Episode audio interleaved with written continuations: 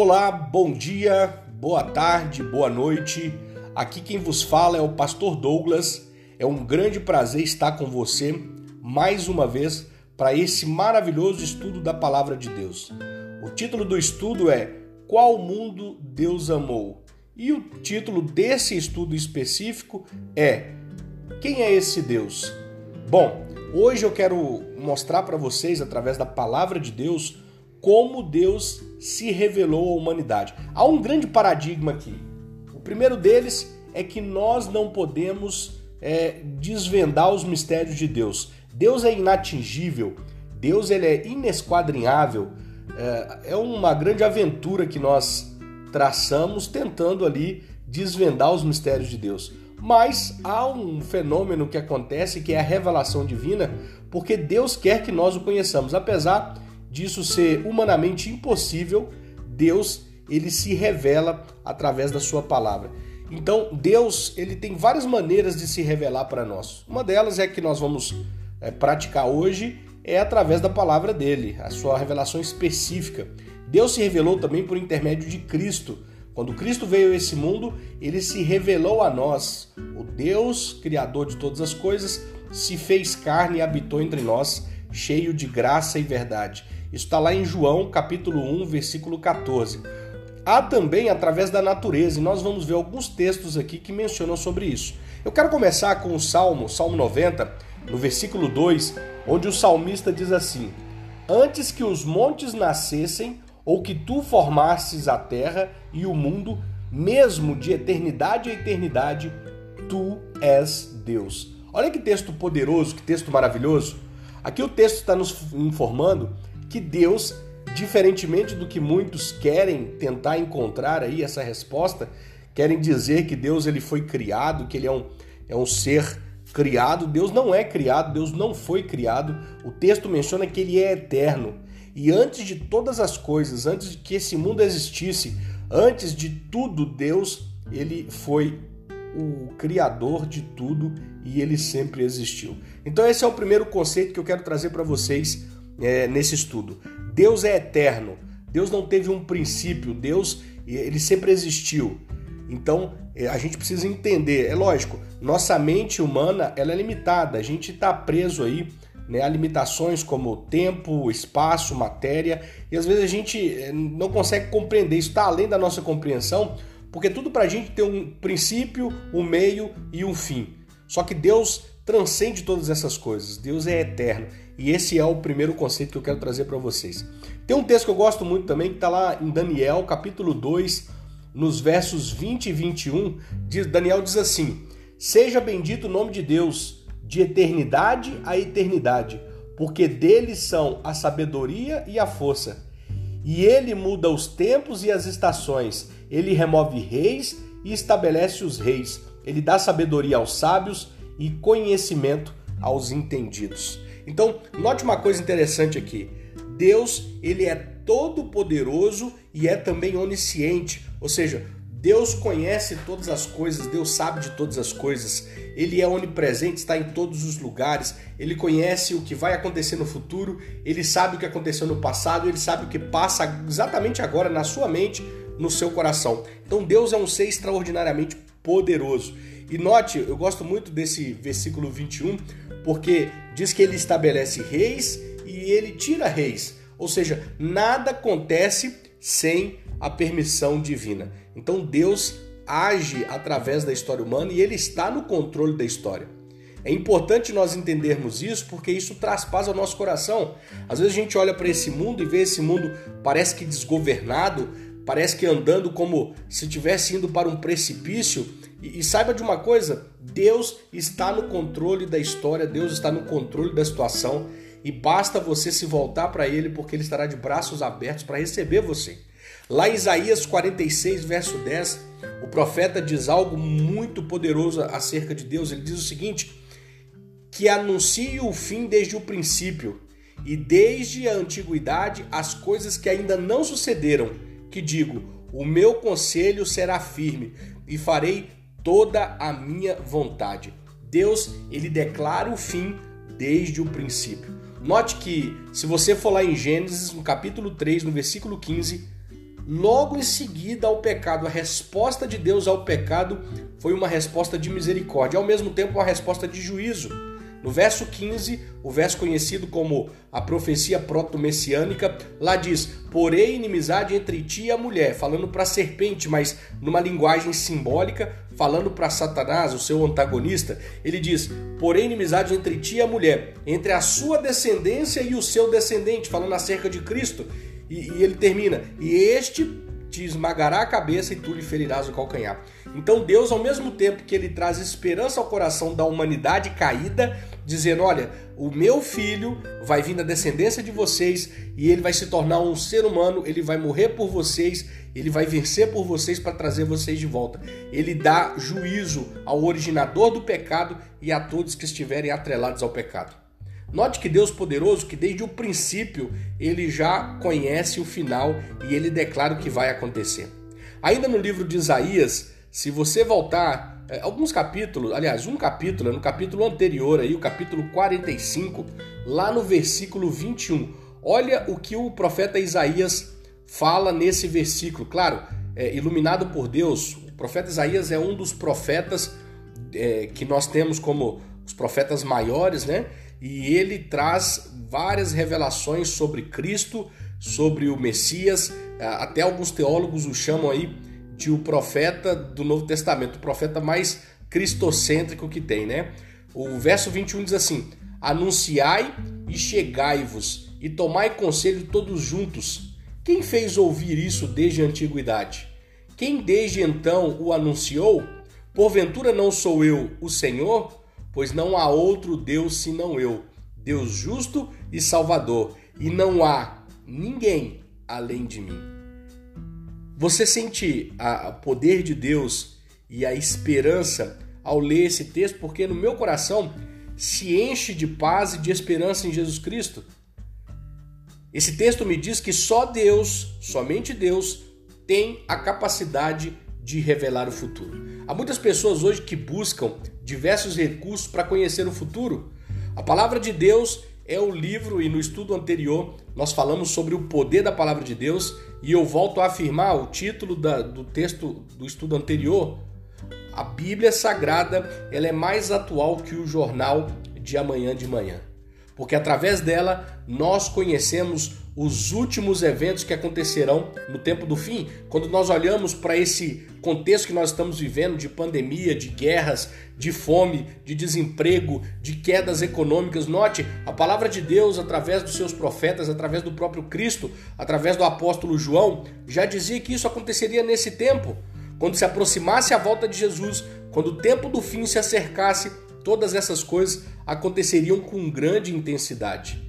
E é o que nós estamos vendo nos dias de hoje. As pessoas estão correndo de um lado para o outro, desesperadas, querendo saber o que vai ser do futuro. Buscam aí nas cartas, buscam aí nos videntes, mas somente a palavra de Deus pode trazer com certeza todas as verdades acerca do tempo do fim.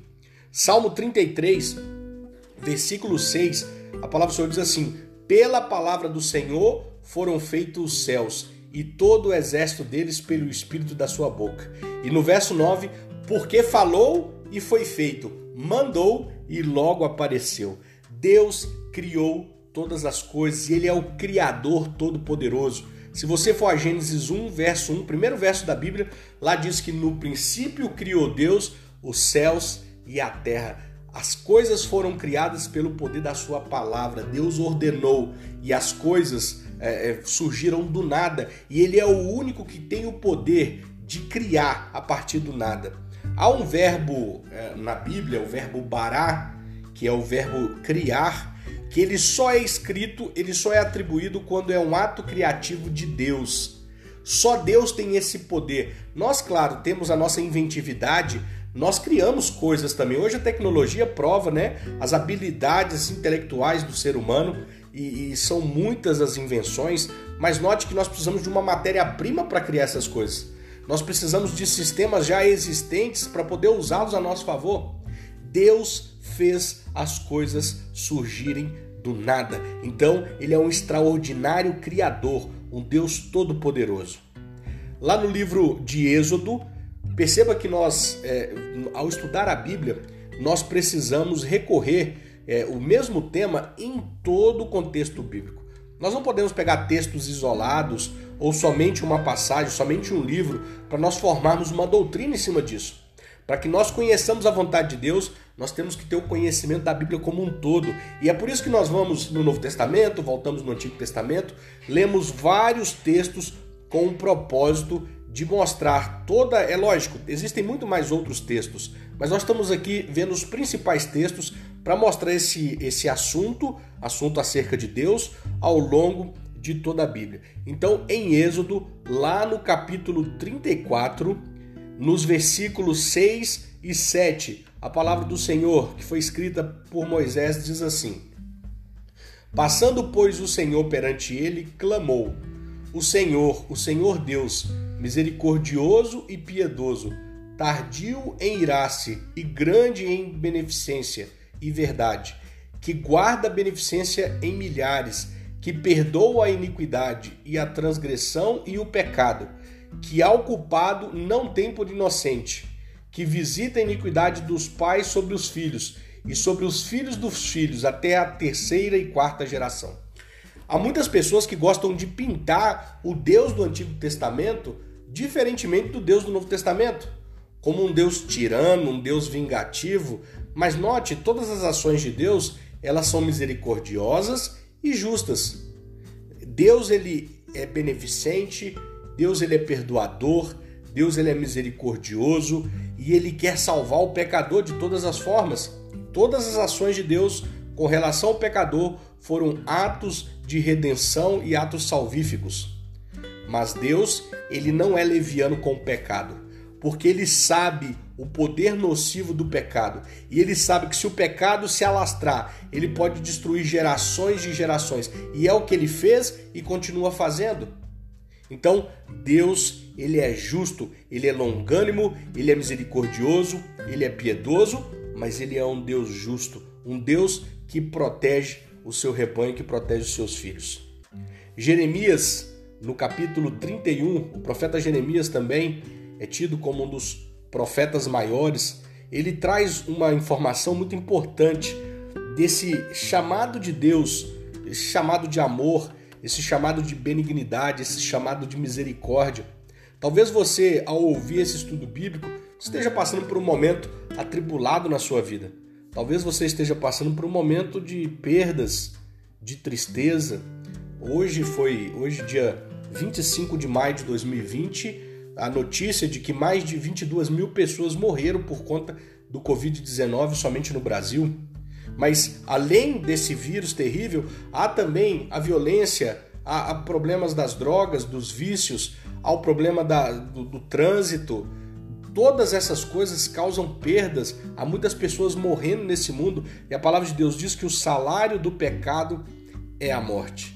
Então, Deus nos chama de maneira poderosa, com amor e com bondade, para que nós possamos nos voltar a Ele é, em Jeremias 31, verso 3, a palavra do Senhor diz assim: Há muito que o Senhor me apareceu dizendo, portanto, com amor eterno te amei, por isso, com benignidade eu te atraí.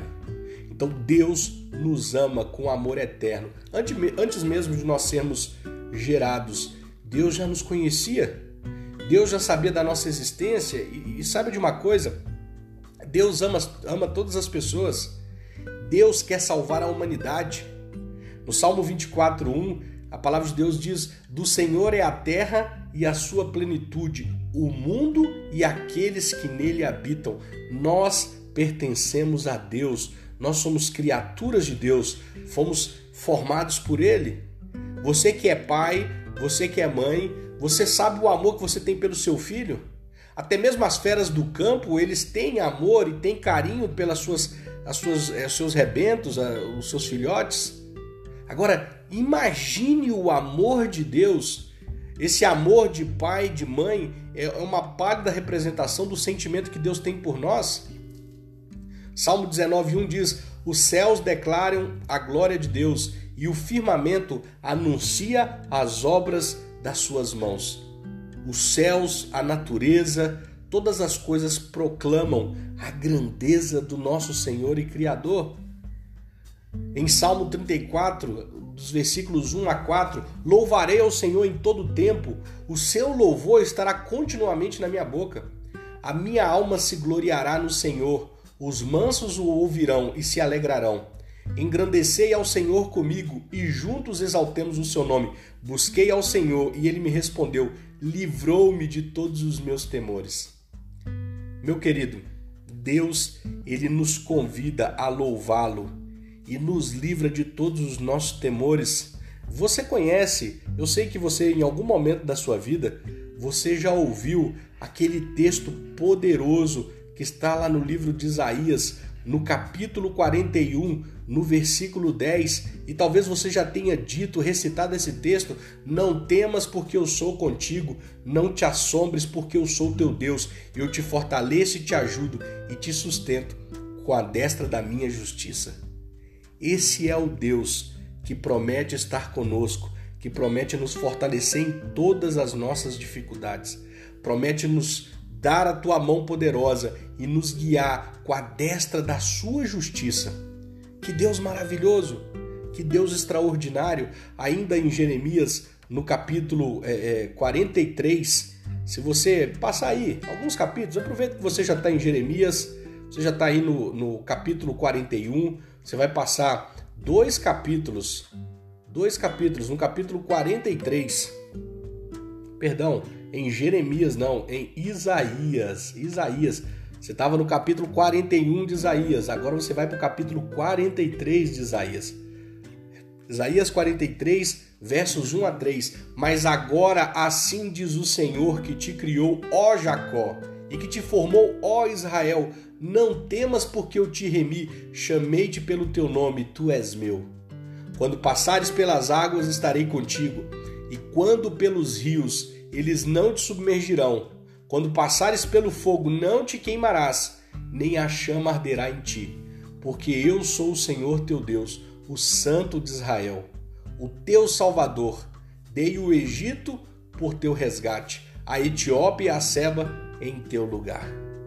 Deus, desde o passado, desde quando o povo era cativo no Egito, desde antes mesmo de o povo estar cativo no Egito, desde sempre, Deus, ele prometeu e ele cumpriu. Ele sempre esteve conosco, mesmo em águas profundas ou no ardor das provas, no ardor do deserto. Deus nunca abandonou o seu povo. E eu quero terminar esse estudo com um texto lá de Hebreus.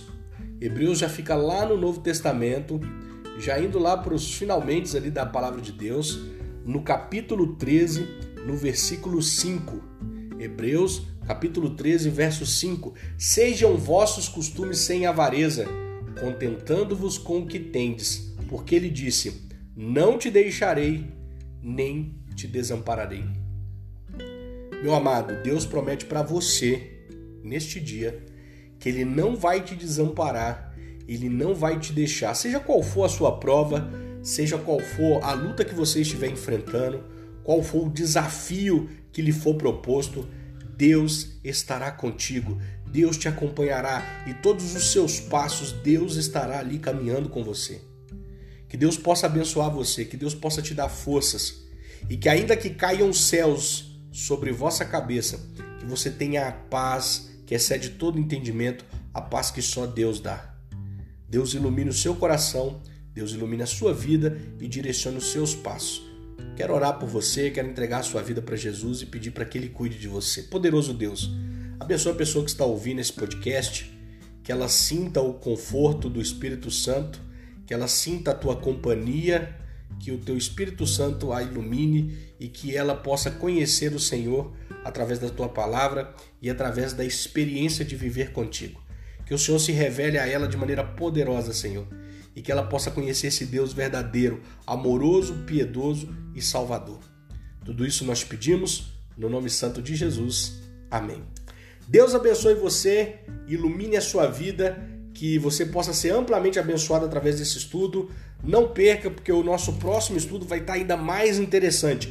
Se você tem, se você tem curiosidade sobre saber a origem do mal, como nós chegamos a essa condição, a este mundo, não perca o próximo estudo.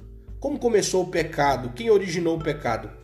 será que foi Deus? Já que Deus é criador de todas as coisas, foi ele quem criou o mal?